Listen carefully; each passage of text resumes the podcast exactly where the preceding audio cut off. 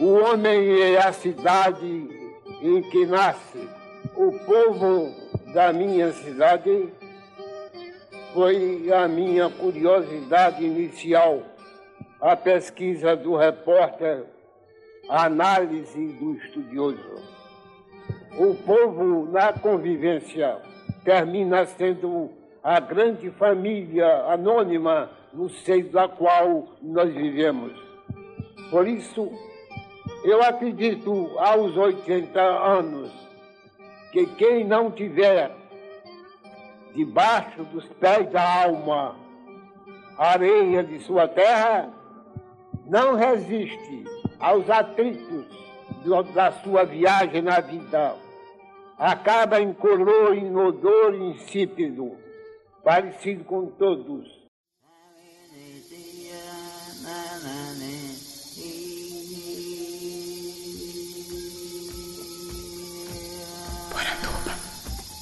Poranduba. Poranduba. Poranduba. Poranduba. Poranduba. Poranduba. Poranduba.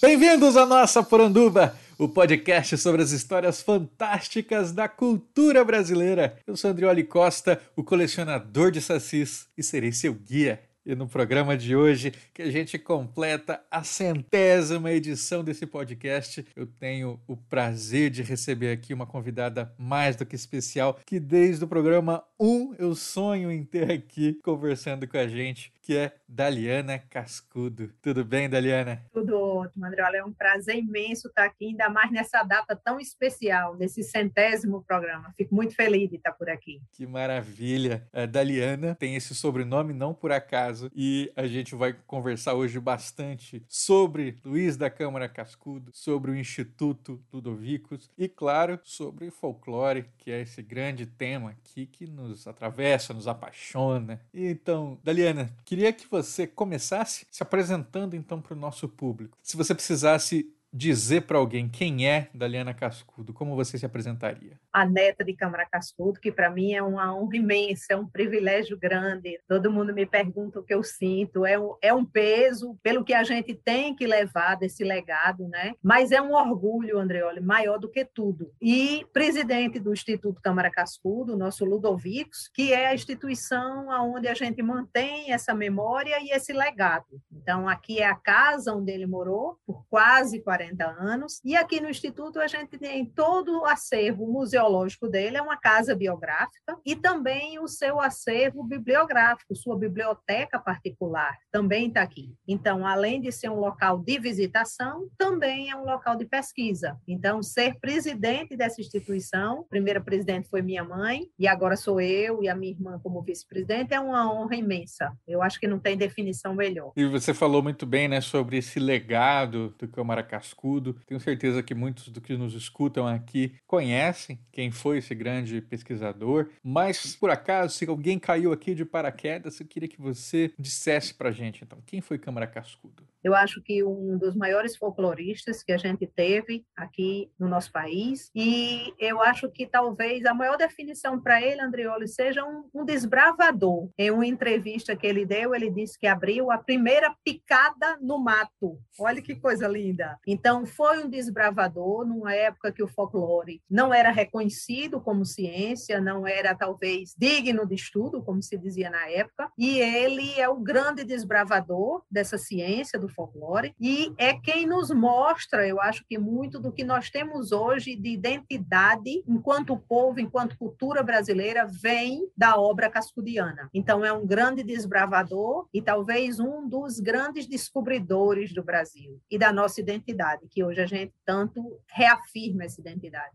O Cascudo, ele falece nos anos 80. 30 de julho de 86, com 87 anos, anterior. Ele tinha 87 anos. E você tinha quantos? Eu tinha 20 e um pouquinho, e o interessante é que vovô só teve, desculpa, porque vovô Cascudo a gente começa, né? A gente começa a entrevista, aquela coisa muito formalizada e tal, Cascudo e tal. Mas agora, É da- vovô. assim, é vovô, não tem como. Ele teve dois filhos, a minha mãe Ana Maria e o meu tio Fernando, e mamãe casou e ficou morando aqui nessa casa, onde eu tô hoje, eu tô no instituto, falando com você daqui do instituto. A gente tá fechado ainda, mas a gente mantém aqui a parte interna. Então ela casou e ficou morando aqui nessa casa com ele. E nós, netos, eu, a minha irmã Camila e meu irmão Milton, tivemos o privilégio de conviver com ele, morar aqui nessa casa. Então, toda a minha infância e a minha adolescência foi aqui nessa casa junto com ele. Então, não era um avô, Andreoli, que eu visitava como normalmente é, né? Não, era um avô que eu convivia diariamente. Então, eu tive esse privilégio também dessa convivência tão estreita com ele. Dália foi a esposa dele. Dália, minha avó, e Ana, mamãe.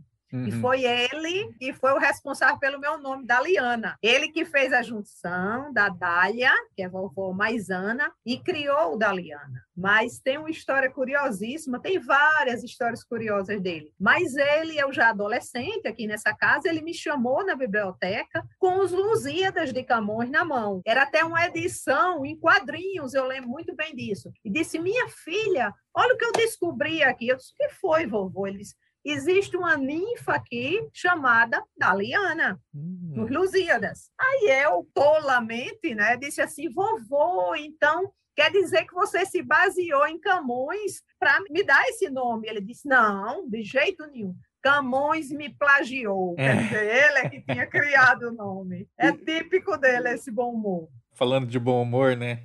Eu vi uma foto clássica, assim, do escritório, né? Onde ele trabalhava, que era professor cascudo só atende depois do meio-dia. O, o professor Camacascudo não recebe pela manhã. Não é recebe muito pela manhã. engraçado. Essa placa, Andrioli, que realmente tinha, é uma placa já dos anos 60. Vovô aposentou-se, né, da Universidade Federal na década de 60, se eu não me engano, 65. Ele foi professor a vida toda, foi professor da Universidade Federal, ensinava Direito Internacional Público e se aposentou. E aí, a partir desse momento, a rotina dele era o seguinte: ele trabalhava a noite inteira, ele virava a noite, era a hora que ele mais produzia. Então, na biblioteca, a maquininha, você escutava a noite inteira. Pela manhã ele dormia, então quando a gente, neto, estava saindo para o colégio de manhã, ele estava indo dormir Nossa, então era a noite inteira mesmo. a noite inteira mesmo. Então ele acordava meio-dia, ele almoçava e recebia as pessoas a parte da tarde. Então por isso que o professor Câmara Cascudo não recebe pela manhã. Era assim a rotina, mas já isso a partir dos anos 60, 65, alguma coisa assim. Ele era acessível? Demais. Demais. Andreoli, dentro dessa casa, eu me lembro de entrar. Antigamente a gente não tinha esse tipo de, de medo que a gente tem de trancar a casa, de fechar, né? O portão lá de baixo era sempre aberto. Então, eu me lembro de pessoas entrando para trazer um peixe aqui do canto do mangue, que o vovô adorava peixe. Para ele, a gente estava almoçando, de repente chegava alguém trazendo esse peixe. Ou um pescador que vinha aqui também para trazer alguma informação que ele pedia, porque era uma fonte de pesquisa para ele, né? Então ele ele queria conversar com as pessoas, porque isso era um material de pesquisa para ele. Ele é um grande precursor do que a gente chama hoje de pesquisa de campo e recebia todos os alunos diziam, Andreoli, que quem vinha a Natal tinha que visitar dois monumentos aqui na cidade. Um era o Forte do Rei Magos e o outro era Luiz da Câmara Cascudo. Quem você puder imaginar de presidente da República, Roberta Close, que teve nessa casa, todos vinham visitá-lo. e ele recebia com todo carinho e com toda acessibilidade. Era muito acessível e muito bem-humorado. Gostava muito de brincar, viu? De fazer piada com as pessoas, demais.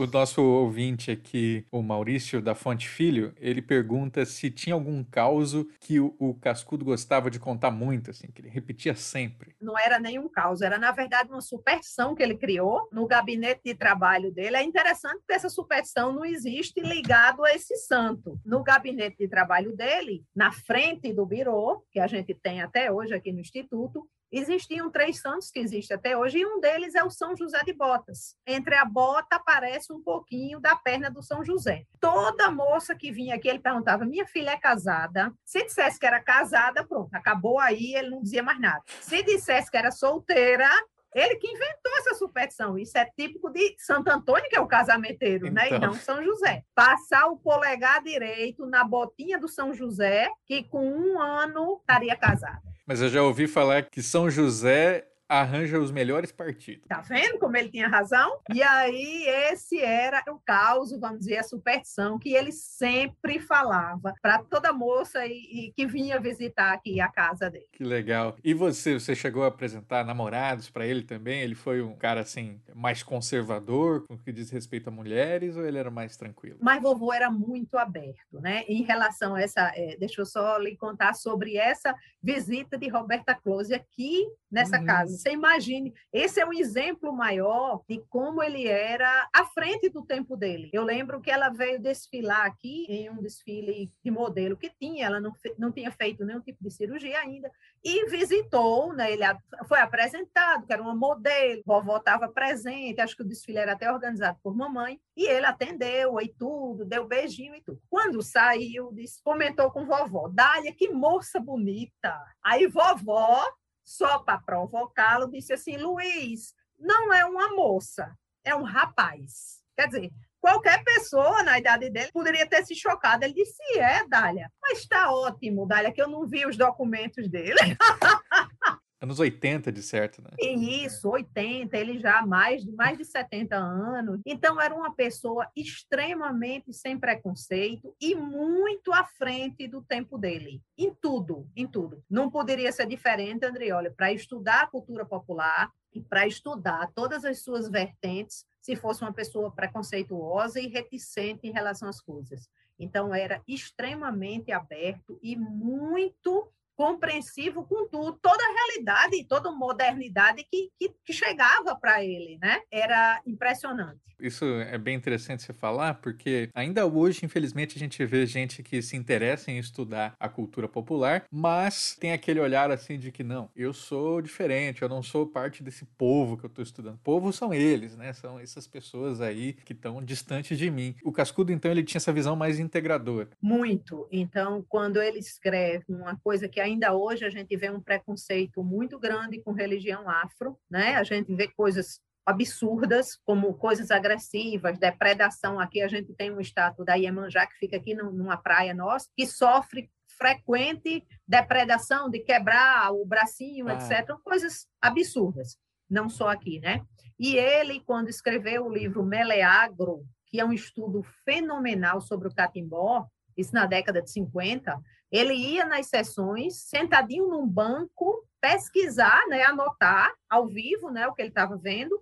Uma vez dar um depoimento pedindo desculpa porque o livro não ficou tão bom quanto ele gostaria. Olha só, Andrioli. Porque a polícia vinha reprimir e aí saía todo mundo correndo, inclusive ele com seu Ah. banquinho e suas anotações. Você imagine só. E ele estava lá e próximo, porque realmente ele achava que para pesquisar ele teria que estar presente junto ao povo. Essa coisa só do gabinete, ele tinha uma pesquisa bibliográfica muito consistente, mas era indispensável para ele essa convivência, essa proximidade que ele fez em praticamente todas as obras que, que escreveu. Não sei se você vai saber dizer pra gente, mas sobre essa forma de pesquisa do Cascudo. Ele colhia as histórias também diretamente da boca do povo ou era mais ele recebia carta das pessoas, era troca de correspondência, como é que ele juntava essas histórias? a maioria das histórias ele colhia realmente das Ah, é? pessoas, né, da convivência dele, seja a convivência em casa com, com o pai, com a mãe, com a tia, com amigas, como de pessoas. É, vovô é interessante. Ele nasceu, Andreoli, aqui em Natal, mas ele é uma história que pouca gente sabe. Ele teve três irmãos anteriores a ele, né? E todos três faleceram pequenos, de difteria, de Hum. como se chamava antigamente. Então, o vovô foi o único que sobreviveu. Isso foi determinante, ao meu ver, na trajetória de vida dele. Primeiro, porque ele foi criado extremamente com cuidados. É interessante essa dicotomia. Em Natal, ele era muito fechado, não podia sair na rua, não podia levar sol, não podia levar sereno, porque tinha um medo que ele adoecesse. Com isso, ele, ele foi para o mundo dos livros muito cedo. Então, ele aprendeu a ler praticamente sozinho, com sete anos, lendo uma revistinha da época que se chamava Tico Tico, e Sim. sempre leu muito, né? Ele se interiorizou. Mas, ao mesmo tempo, o que é que acontecia? Os pais eram do interior do Rio Grande do Norte, aqui do sertão brabo do Rio Grande do Norte, chamado um município chamado Campo Grande. E ele ia para esse sertão porque se achava que mudava os ares, então ia fortalecê-lo. E tudo que ele não fazia aqui, ele fazia lá. Então, lá, esse sertão, aí já é uma interpretação minha. Eu acho que esse sertão foi o grande estopim na cabeça dele. Ele diz que viveu num sertão de açude, de caçar ribaçã, de pescar, de subir nas árvores. E também, ao meu ver, todo esse mundo, todo esse imaginário que ele traz para próximo dele, ele, ao meu ver, é uma interpretação totalmente pessoal. Eu acho que o sertão abre para ele essa curiosidade. Por quê? Porque foi no sertão onde ele primeiro escutou as histórias do lobisomem. Olha que coisa interessante. Foi no sertão que ele escutou um cantador de viola. E foi no sertão que ele escutou um aboio. E foi no sertão que ele teve contato com muito desse imaginário e que traz para ele essa curiosidade de descobrir de onde vem, né? De onde vem, qual a origem, ele diz, ele tem sempre essa preocupação, qual a origem de tudo isso, de onde vem. Então, ao meu ver, essa experiência do sertão que ele teve, que possibilitou uma abertura de experiências que ele não tinha em Natal, porque era criada assim muito reservado. Então, esse mundo encantado do sertão, esse imaginário de tanta fábula, de tanta superstição, é que desperta nele essa curiosidade que depois ele desenvolve e vai à busca dessas origens. Muito bom. Isso que você fala do, do lobisomem, você usou como um exemplo, assim, ou realmente lobisomem era uma história assim que marcou? Realmente era uma história que marcou. Em uma determinada citação dele, ele diz: Você acredita em lobisomem? Então ele diz: Aqui nessa sala iluminada você não acredita, mas lá no sertão, no escuro, com a lua cheia, escutando os uivos, você acredita, viu? E eu também. o lobisomem realmente o marcou dentro desse imaginário e dentro desse sertão que traz para ele tudo isso. E desperta a curiosidade do, do menino, do adolescente, que depois isso evolui para um estudo mais aprofundado. Imagina que ele devia contar muita história para você ali, né? Enquanto criança, enquanto jovem. Qual desses causas de visagem assim mais te fascinava? O lobisomem também, né? Mas uma lenda que eu acho linda, que sempre me chamou muita atenção, é a Yara, que ela está Hum. retratada no, no Lendas Brasileiras, e a gente via aquela edição do Lendas Brasileiras dos Bibliófilos, Confraria dos Bibliófilos, tem umas ilustrações de carvão lindas. Uma delas, ela é exatamente a Yara, elas são feitas a carvão, é uma edição super rara do Lendas Brasileiras, e sempre me chamou muita atenção do ponto de vista de criança. Eu tive um choque, Andreoli, muito grande, quando eu descobri que vovô era câmara cascudo, viu? Foi um choque horrível para mim. Como assim? Olha só, eu criada aqui nessa casa, então, para mim, essa coisa dele receber muita visita, dele receber as homenagens, os livros, era uma coisa normal, né? Vai que todo avô é assim, E gostar de conversar, né? Todo avô gosta de conversar. arruma de gente aqui dentro e tal, e tal, os alunos e tal. Mas eu, quando cheguei no ensino médio e comecei a escutar, eu estudava no Colégio Marista, aqui de Natal, comecei a escutar o professor de história dizer Cama, Luiz da Câmara Cascudo, o maior folclorista do Brasil. Eu disse, meu Deus, é vovô. Então, assim, é um choque para você, no sentido de ver que aquela figura você começa a ter uma dimensão maior, né, como adolescente, da abrangência da obra, começa a ler aquilo com mais aprofundamento do que uma criança, e, e o choque, que eu, que eu brinco com esse nome, no bom sentido, é ver que aquela figura tão intelectualmente fenomenal, ele é o seu avô e ele está ali tão próximo de você, e principalmente, Andreoli, com essa acessibilidade tão grande às pessoas, com essa humildade, que para mim foi a característica mais marcante dele para mim, com essa humildade tão grande. Então, foi um choque, mas obviamente no melhor sentido do mundo.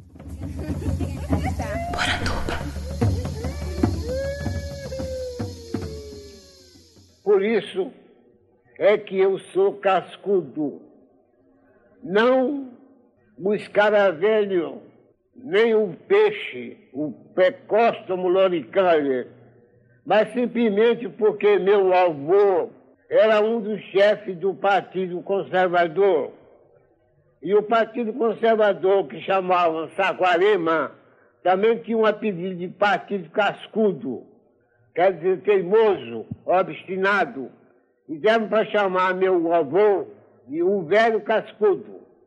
Como eu sou filho único, para não desaparecer o título, comecei a usar também porque meu pai foi o único a usar. Assim, não há família cascudo. É um apelido que se tornou patronímico. Teve um episódio também que ele chegou a recusar uma cadeira na Academia Brasileira de Letras. Foi alguma coisa assim, né? Exatamente. Esse caso é muito interessante. Ele foi fundador aqui da nossa academia no Rio Grande de Letras, né? Mas nunca quis ser presidente da academia. Interessante. E aí, ele dizia, brincando, sempre dizia, ah, cascudo para a Academia Brasileira de Letras. Ele dizia que seria eternamente noivo da Academia Brasileira de Letras, sem nunca promessas de casamento.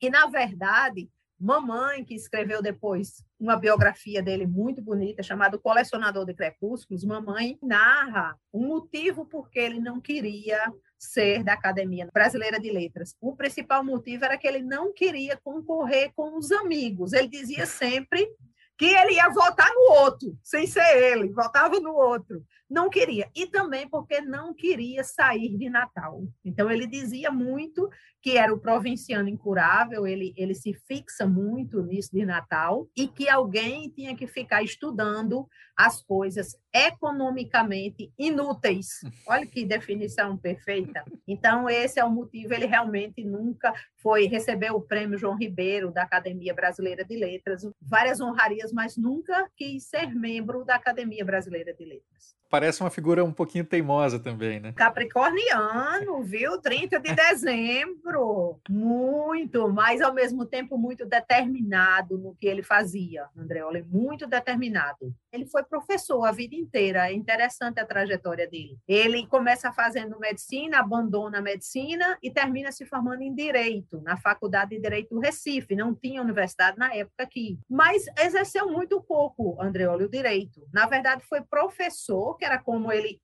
o termo que ele se definia era professor. Uhum. Foi professor a vida inteira de um colégio muito tradicional que ainda existe aqui, chamado Ateneu, Ateneu Norte Rio Grandense. E aí é muito interessante que ele estuda, ensinava história, né? História geral.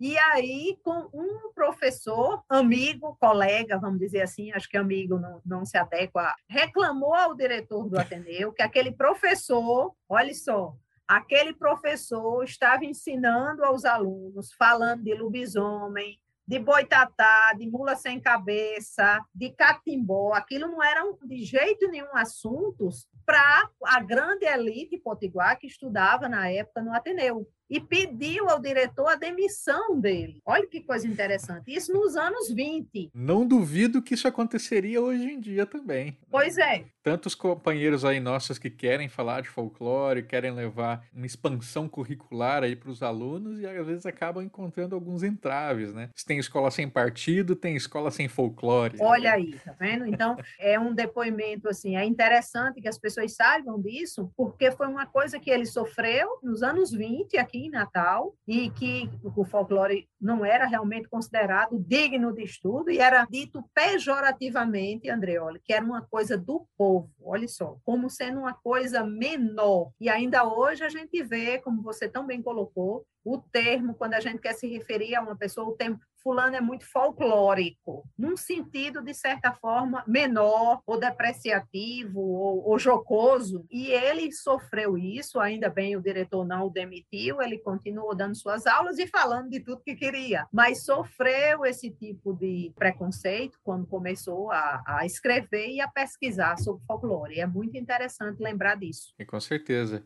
Teve um período que as obras de Cascudo ficaram meio sumidas das livrarias. Tenho a impressão que na década de 90, Cascudo ficou bem esquecido e vai ser retomado a partir dos anos 2000 ali pela Global. Estou correto? Corretíssimo. Vou explicar a você o que houve. Vovô faleceu em 86. E depois do falecimento dele, várias editoras, quando o autor falece, os seus contratos eles estão automaticamente, eles precisam de uma renovação com os respectivos herdeiros. Aqueles contratos eles não têm validade legal mais. Então eles precisam ser pelo menos feito um aditivo onde os herdeiros digam: "Ah, a gente concorda" e tal e tal, que eram na época minha mãe e meu tio. Essas edições elas continuaram piratas, vamos dizer, circulando é poucas edições e foi necessário depois do ano 2000 a gente assina, mamãe e o meu tio assinam com a Global essa reedição da obra cascudiana foi preciso se entrar na justiça para retomar essas obras, isso, essas edições piratas, né? Porque eram edições, além de estar piratas, sem nenhum tipo de direito autoral envolvido, direito autoral já é uma coisa pequena por natureza, é 10% do valor daquele livro. Então, o autor, além disso, ainda não receber, e além disso, eram edições extremamente não trabalhadas, não com a dignidade e o respeito que o autor merecia, mas houve esse vácuo, ele foi exatamente desse período, aonde foi necessário esse processo de justiça para retomar essas obras e a Global, desde o ano 2000, redita a obra cascudiana. Então, foi por isso que essas obras estavam meio fora de mercado. E agora a gente não apenas tem as obras impressas, mas já temos as obras e-book e audiobook também, o que é muito bom, uhum. né? Porque elas ficam muito acessíveis para qualquer tipo de, de mídia e de restrição que a pessoa tenha. Então, a gente fica muito feliz com isso. Foi Boa. esse o motivo desse tempo, que foi Sim. exatamente esse que você está dizendo. A gente teve uma onda de escritores de fantasia que se inspiraram em folclore, que no começo dos anos 2000 eles tinham muita dificuldade para encontrar material de pesquisa, justamente porque obras como a geografia e o dicionário eles estavam esgotados. Sumiram, é verdade. E só se encontrava em sebo, André, olha, por um valor imenso. Eram edições assim de colecionador. E a gente, por mais que a gente queira que a obra seja valorizada, o mais importante é que a obra circule em todo o Brasil. Tanto que você nota que depois da publicação pela Global, quando a Global retoma no ano 2000, hoje a gente já tem cerca de 40 títulos de Câmara Cascudo reeditados pela Global. Então a gente vê a quantidade de trabalhos, a quantidade de peças de teatro, de contação de história, que uhum. são oriundas dessa obra, porque a obra está disponível. Então, a fortuna crítica ela, ela cresce muito quando a obra está disponível, é claro, e as pessoas podem ter acesso a ela. Com certeza. Ao mesmo tempo que é uma obra também que ela é muito atemporal e que justamente por isso quando a gente vê ali o caso da Fundação Palmares que estava falando, ah, vamos tirar esse livro do cascudo aqui do catálogo porque ele está com um português ultrapassado passado, como se isso desmerecesse o dicionário. Exatamente. Inclusive, a edição que está lá é uma edição bastante antiga, acredito que da edições de ouro, bastante antiga. Eu acho que a coisa poderia ter sido conduzida de outra forma, vamos dizer assim, um critério técnico diferente. É, nós entramos em contato com a Global Editora, que é a editora que nos representa em relação a essa obra, dicionário. A edição nova, a edição atual, é essa do Dicionário do Folclore Brasileiro, né? Estamos na 12ª edição, devidamente atualizada, com revisão ortográfica, com tudo, e solicitamos o um envio pela Global dessa edição para o acervo da Fundação Palmares, para que seja, que conste lá o dicionário devidamente atualizado, corrigido ortograficamente, né? Porque essa obra existe e ela está atual, tenha dúvida. Apesar de ser de 1954, mas ela tem uma edição nova de 2012, está aqui devidamente atualizada. Não há necessidade disso de forma nenhuma. Buenas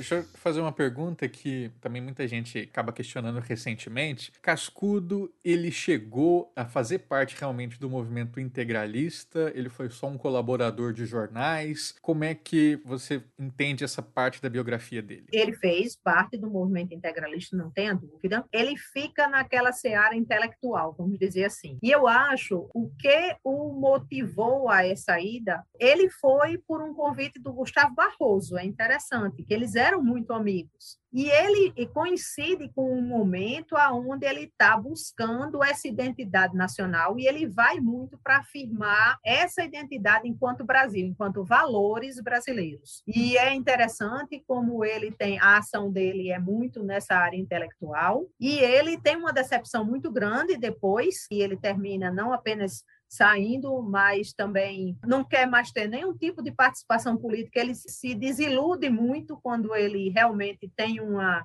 uma visão maior do que do que acontece. E é interessante que muito tempo depois eh, querem fazê-lo senador e ele disse que não quer ser senador, ele não quer ser senador porque os eleitores não, dele não votam. Até o próprio Getúlio Vargas é que queria fazê-lo senador, é interessante. E aí ele disse que os eleitores dele não votam, por isso ele não quer. Aí ninguém assim? entende. Que eleitores é. são esses, Andreoli, que não votam? Ele disse: meus eleitores são o Bumba Meu Boi, o Boi Tatá, o Curupira, então, esses são meus eleitores. A desilusão provoca realmente um afastamento de tudo isso, né? dessa, dessa participação política.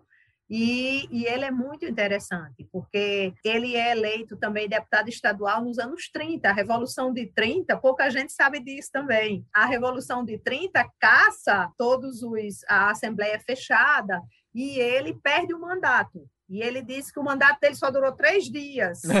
então, ele diz, com todo o bom humor que tem, que não teve tempo de perder nem de salvar o Brasil, porque só foram três dias.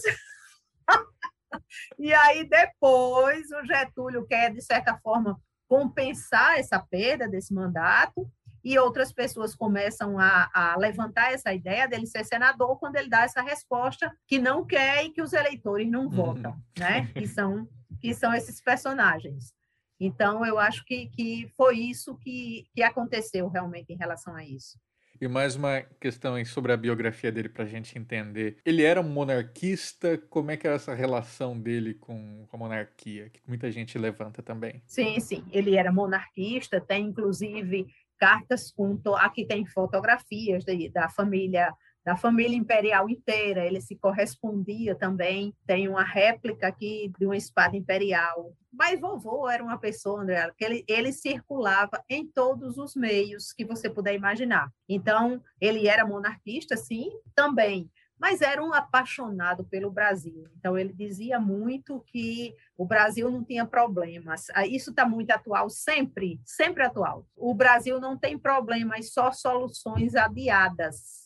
Qualquer coisa mais atual. Então, era um apaixonado pelo Brasil, pelo seu povo. E, e dizia também que era um otimista e recuperava, que ele sempre acreditava que as coisas dariam certo de uma forma ou de outra. Então, eu acho que essa paixão pelo Brasil o move e move toda a sua obra em tudo que ele faz pessoal perguntando aqui também que eles gostaram muito da série da história da alimentação do Brasil, que tava sua mãe, tava você, né, também.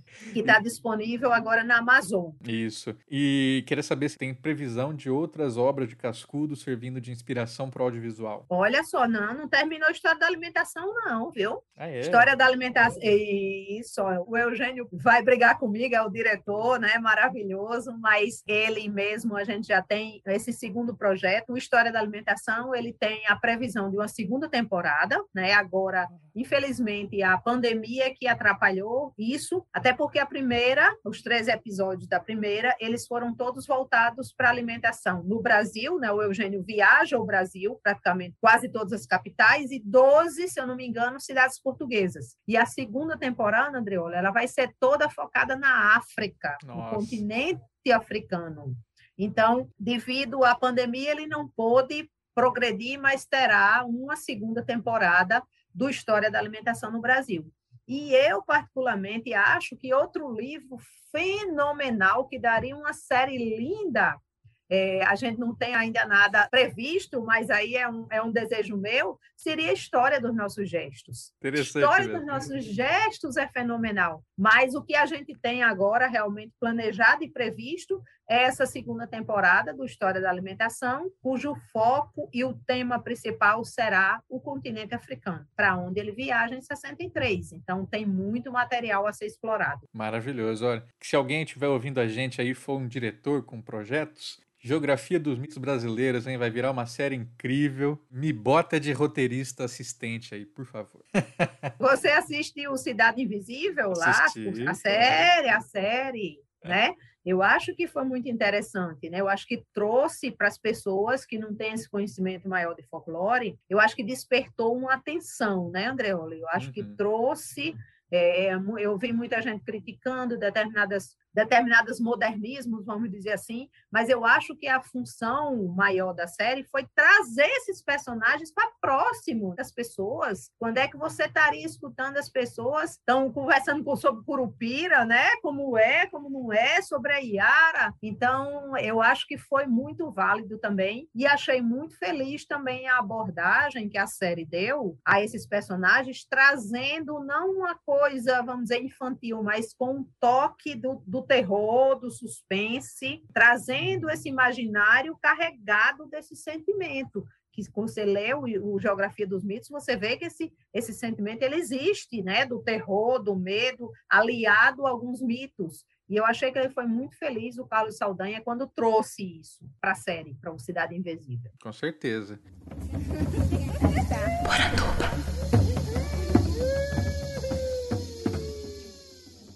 Eu gostaria de saber qual o traço mais marcante da cultura popular brasileira.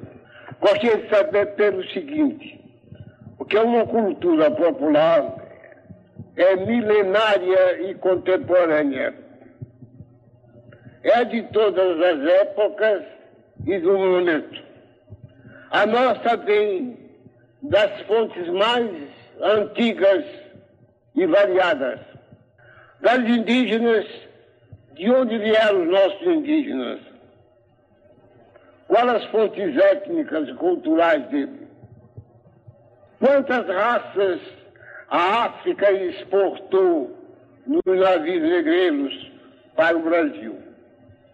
Cada um grupo étnico era uma cultura, uma, uma memória, uma projeção na nascente cultura brasileira, que era a miscigenação de tudo. Portugal é um tabuleiro de raças. Ali estavam todos os romanos, os celtas, os árabes, e tudo isso veio para o Brasil. Desse atrito, a forma foi a mais inesperada.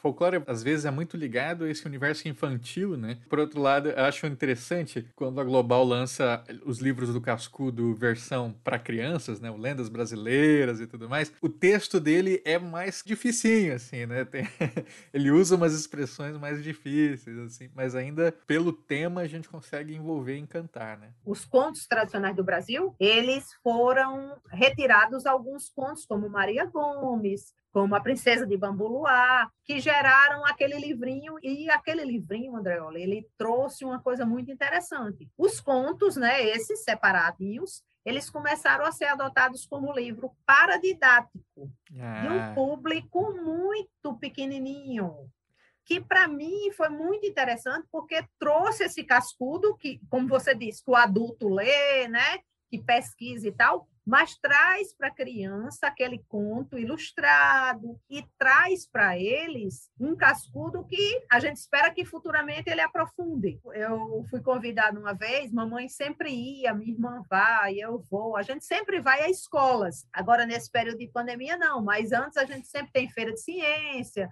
tem feira de literatura, o folclore, né? No- na semana que envolve o 22 de agosto, sempre tem alguma coisa e a gente é chamado. E aí eu fui chamada para participar dessas feiras, né, ligadas a folclore, que homenageava Tamara Cascudo, para dar uma palestra, imagine só. Aí eu perguntei, graças a Deus eu perguntei, eu perguntei, me diga uma coisa, e a faixa etária dessas crianças, qual é? Né, para eu saber que tipo de material eu ia falar. Me disseram quatro anos. Eu disse, pronto, a Nossa. palestra acabou aí. Não vou dar palestra nenhuma, né, Andreola? Eu vou conversar. Eu- Aí, bem, fui, quatro anos, eu fui conversar. A primeira decepção deles imensa, quando me apresentaram, foi que eu era neta de cascudo. Eles esperavam criança do tamanho deles. A neta na cabeça deles era uma criança, André. Chego eu, a véia desse jeito. Bem, ave Maria. Mas enfim, tudo bem. E aí estavam todos sentadinhos, todos sentadinhos, né, de quatro anos realmente e atrás deles, eles tinham desenhado o Câmara Cascudo e as lendas.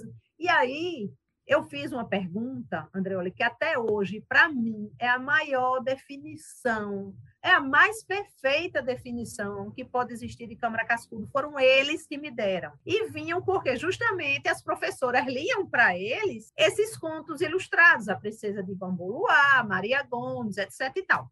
Papagaio Real. E aí eu perguntei, vocês sabem quem é Cascudo? Aí eles disseram, sabe, todo mundo, né? E eu disse, quem é Cascudo? E eles me respondem, o homem que contava as histórias. Olha só, o homem que contava as histórias, André, olha, é perfeito. Eu acho que ele ia se sentir muito feliz, porque o que ele fez a vida toda? Não foi nos contar as histórias? Está aqui os contos, os mitos, as lendas, ele contou essas histórias a gente. Na verdade, ele as recolhe e nos conta, registra e nos conta. Então, essa definição das crianças de quatro anos, para mim, Sim. acadêmico nenhum me deu ainda essa definição e para mim é perfeita. O homem que contava as histórias. Muito lindo. Tem algum livro do Cascudo que ainda não foi lançado? Reeditado, você diz? Não, inédito, do tipo manuscritos que estão aí com vocês só e que ainda não foram organizados. Há algum tempo a gente descobriu dois inéditos aqui Poxa. no Instituto, e isso. Um se chama A Casa de Cunhaú, que ele escreveu sobre a família Albuquerque Maranhão, daqui do Rio Grande do Norte, que está ligada ao massacre de Cunhaú, foram até beatificados há um tempo atrás. E ah. outro livro, todos dois escritos na década de 30, 33, se eu não me engano. E outro chamado No Caminho do Avião, aonde ele, como repórter, hum. é, registra. Esse livro é muito interessante. Ele, como repórter, que o avô foi jornalista há muito tempo, ele registra a vinda dos pilotos e hidroaviões aqui a Natal. Natal era um ponto da travessia. Hoje, inclusive, está havendo uma, uma live muito interessante sobre Jean Mermoz, que fez a primeira travessia do Atlântico passou 21 horas no hidroavião, ele é um piloto francês, e ele faz essa travessia trazendo o correio aéreo. E Câmara Cascudo resiste à vinda desses pilotos de 22 a 33, chamado No Caminho do Avião. Foram dois livros inéditos que foram lançados entre 2007 e 2008. Mas a gente está, Andreoli, sempre buscando mais coisas, porque o acervo dele, a gente digitalizou o primeiro projeto grande do Instituto, nós passamos três anos e digitalizamos com uma empresa daqui do Rio Grande do Norte 15 mil correspondências. Então, a gente tem digitalizado que ele recebeu 15 mil cartas. Esse material é disponível para pesquisa aqui no Instituto e já rendeu muitos trabalhos, muitos trabalhos acadêmicos envolvendo esse acervo. Inclusive, foi publicado em 2011 esse livro é, da correspondência de Cascudo com... e Mar de Andrade, Eu que é um livro esse. fenomenal, né? E aí a gente tem muito material inédito dessa correspondência. Mas além desses 15 mil da correspondência, a gente tem um acervo documental imenso de anotações manuscritas, de rascunho, que a gente vai entrar também nesse processo de digitalização desse material, uma vez que esta carta já foi concluído, e quem sabe não se descobre sempre mais algum inédito, né? Tudo é possível. E se tratando de cascudo, meu amigo, o céu é o limite, viu? E o romance único que ele escreveu foi o Canto de Muro? Canto de Muro foi o único que ele escreveu. Ele, inclusive, era muito reticente, não queria publicar. Ele escreveu e guardou numa gaveta. Depois, o, o Diógenes da Cunha Lima, que era muito amigo dele, é presidente hoje da nossa Academia de Letras, é que insistiu para ele publicar.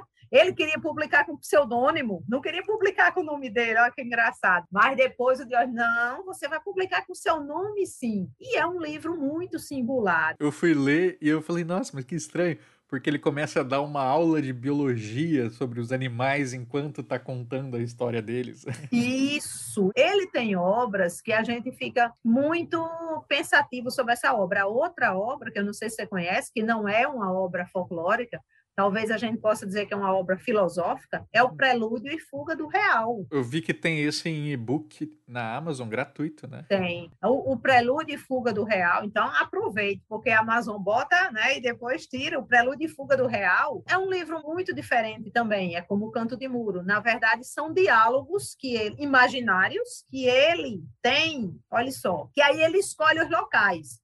O personagem pode vir aqui nessa casa, conversar com ele, ele pode se encontrar num hotel, ele pode se encontrar no saguão do aeroporto, numa viagem. Quem são esses personagens? Quem você puder imaginar. Então, ele conversa com Maria Madalena, ele conversa com Dom Quixote, Nossa. ele conversa com Ramsés. Nesse diálogo, tanto ele traz para você muito desse personagem, como ele também se mostra muito, né? Tem uns acadêmicos que estudam a obra dele do ponto de vista autobiográfico que acham que o Prelúdio e Fuga do Real é um livro muito autobiográfico, que ele termina nesses diálogos se mostrando muito e mostrando muito a visão que ele tem da vida, né? Do mundo como um todo. É um livro muito diferente, muito interessante. Já tem uma edição nova, como você disse, através da Global Editora. Prelúdio e Fuga do Real. Muito legal.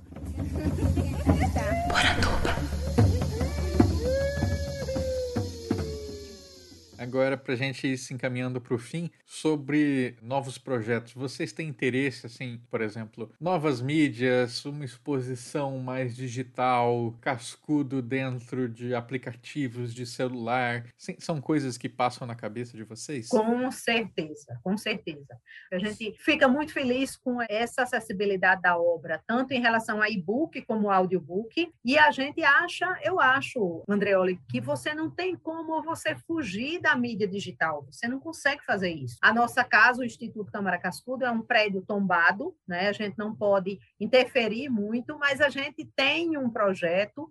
Agora, quando reabrir, a gente vai retomar. As coisas ficaram todas muito suspensas, né, André? Com uhum. essa pandemia, parece que a vida entrou num suspense e a gente, agora que vai, aos poucos, retomando, mas a gente tem interesse em fazer uma coisa mais digital, uma exposição mais interativa dele aqui, na nossa área de exposição temporária, e as mídias digitais e o acesso a essa obra, temos todo interesse que Cascudo esteja, como diz ele, no meio do mundo, né? Quanto mais ele for acessível para a gente, é muito interessante. A gente é muito aberto a projetos novos que, que envolvem ele. Há um tempo atrás, eu não lembro como era o nome, mas teve um videogame, eu não sei se você sabe disso, que hum. era baseado no Geografia dos Mitos brasileiros. Nossa. Eram os personagens do Geografia dos Mitos. Não lembro o nome do, do videogame, depois vou procurar para lhe dizer. E ele dizia que era baseado no Geografia dos Mitos e, e usava o Labatute, e te, inclusive mitos não muito conhecidos, e ele utilizava. Então, por que não? Por que não o Geografia dos Mitos virar um videogame? Que coisa maravilhosa!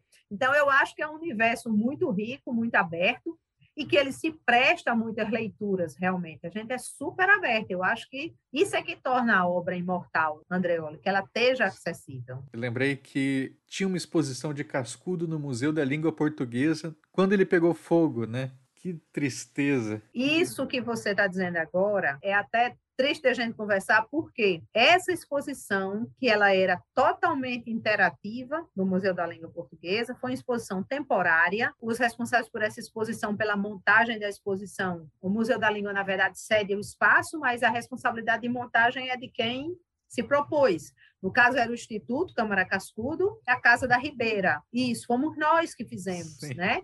E todo o universo dele foi refeito. Você chegou a visitar? Quando eu vi a notícia, eu pensei assim: ah, quando tiver as férias eu vou lá. E aí aconteceu. Ela ficariam quatro meses, ela passou dois meses. E tinha toda essa parte interativa, Andreola, estava montada lá, com totem, com coisa de áudio para você interagir em relação às coisas que o povo diz, em relação à alimentação, e a nossa, ninguém sabe muito disso, porque assim a gente não comenta muito sobre isso, mas o, os nossos seguintes projetos eram a itinerância, quando ela saísse do Museu da Língua Portuguesa, quando acabasse lá, que a exposição era nossa, né? Nossa, uhum. da Casa da Ribeira. A nossa intenção é que ela itinerasse pelas capitais brasileiras e, num segundo momento, essa exposição viria para ficar permanente aqui no Instituto. Ah, então, a gente iria um espaço né, anexo não dentro da casa, que, como eu lhe disse, é tombada, mas a gente teria um espaço interativo, olha que coisa maravilhosa, para ter essa exposição toda digital e toda interativa.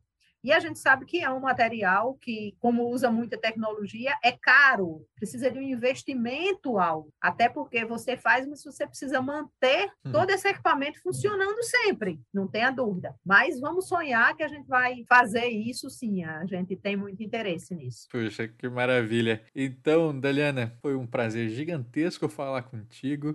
Eu queria que você se despedisse então dos nossos ouvintes, mandando seus recados finais e deixando aí a palavra de cascudo para quem quiser conhecer mais. Ah, Andreoli, primeiro lhe agradecer muito, né, pela honra de estar participando desse programa, né, o centésimo não é para todo mundo, e desejar uma vida muito longa. Eu acho que a gente tem mais é que difundir esse folclore sempre, sempre. Temos que nos orgulhar, porque nossa cultura é extremamente rica. Dizer que quem vê a Natal, a gente vai estar reabrindo agora, e a gente espera ter a visita de vocês aqui no Instituto Câmara Cascudo, nessa casa biográfica que tanto fala dele, e a gente também está presente nas nas redes sociais, sempre procurando colocar algo alusivo à obra dele e terminar com uma frase que ele diz, um períodozinho que ele diz quando fez 80 anos, que é muito bonita e que fala muito, de certa forma, um, um resumo, Andreoli, da vida dele do que ele acreditou. Ele diz que quem não tiver debaixo dos pés da alma a areia da sua terra,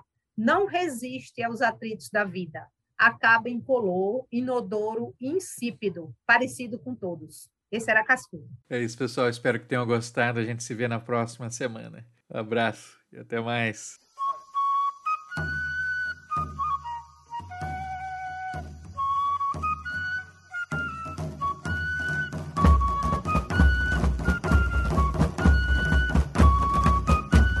Gostou do programa? Eu espero que sim. Se gostou mesmo, faça como os nossos queridos apoiadores que assinam mensalmente os planos do colecionador de sassis no padrim.com.br barra saci e no catarse.me barra saci. É graças a eles que nós nos mantemos aqui já há 100 programas falando de folclore.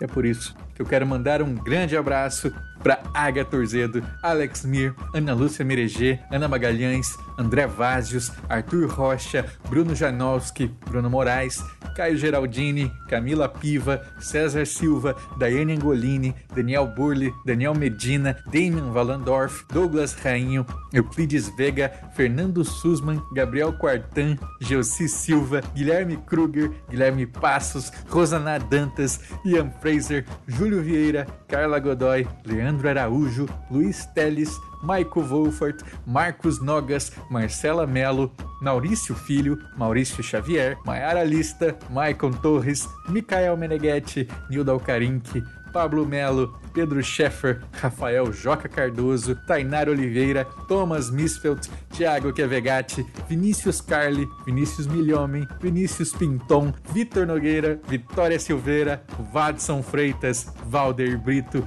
Velma Reis, William Cavalcante e Zé Wellington. Muito obrigado, pessoal. Vocês ajudam a tirar o folclore da garrafa. Para quem não viu ainda, eu lancei essa semana passada uma newsletter para manter vocês atualizados sobre o programa e sobre o desenvolvimento do nosso card game Poranduba Cartas de Cultura.